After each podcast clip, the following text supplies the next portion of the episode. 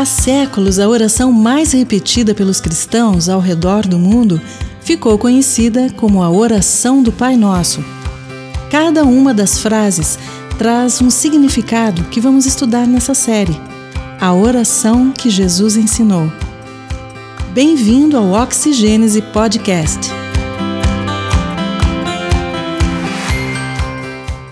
Um, ensine-nos a orar.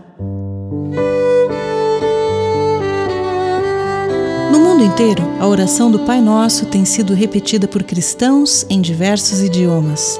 Celebrando sua importância, foi construída em Jerusalém a Igreja do Pai Nosso. Em suas paredes estão assentados azulejos, formando quadros com essa oração em diversas línguas, inclusive no português. Essa é a oração que Jesus ensinou em resposta ao pedido dos discípulos. Senhor, ensine-nos a orar.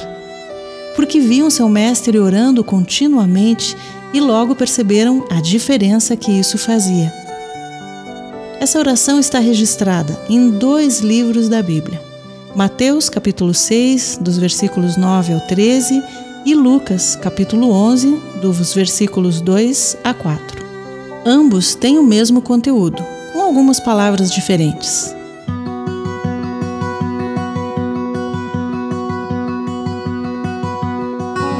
De apresentar esse modelo de oração que sintetiza seu ensino, Jesus primeiro deu orientações sobre como deve ser a nossa disposição para orar.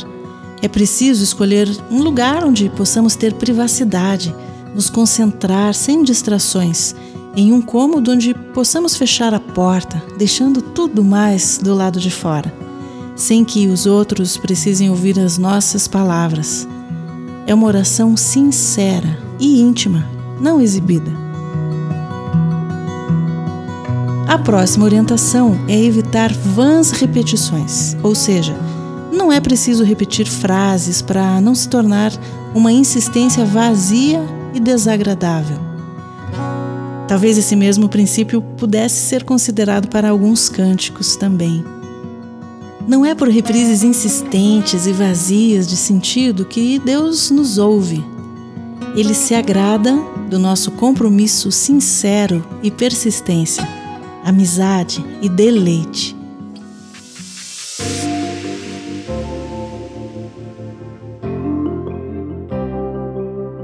Depois desse preâmbulo, Jesus propõe o modelo de oração que ficou conhecido como Pai Nosso. Estudiosos da Bíblia identificaram uma estrutura na oração que Jesus ensinou. Começa com um chamamento: Pai nosso que estás nos céus. Segue com seis petições e termina com o acréscimo de uma doxologia, um desfecho de louvor e adoração ao Senhor. As seis petições são compostas por duas partes. As três primeiras se referem a Deus, santificado seja o teu nome, venha o teu reino, seja feita a tua vontade. Isso corrige a nossa perspectiva. Não somos nós no trono. Em primeiro lugar, buscamos a Deus. Ele é o nosso suprimento espiritual.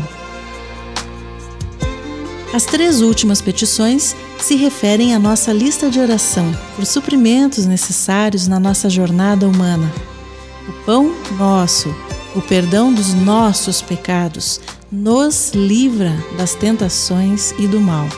Tudo no plural, não no singular, percebeu? Não eu, mas nós. Nossas necessidades humanas nos afetam uns aos outros. Não vivemos sozinhos, nem isolados. Nossas necessidades humanas básicas para viver nessa terra são comunitárias, compartilhadas e dizem respeito de uns para com os outros. Estamos ligados. A oração tem um efeito em cadeia. Não muda só o eu, mas muda o nós.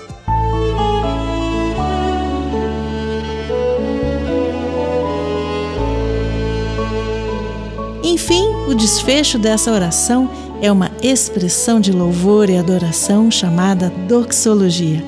Pois teu é o reino, o poder e a glória para sempre. Amém.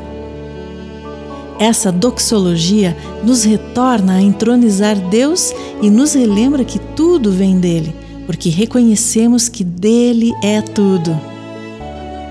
Embora tão repetida, geralmente no automático, poucas vezes paramos para meditar na riqueza das palavras dessa oração. Então, esse é só o começo. Vamos juntos estudar a oração que Jesus ensinou.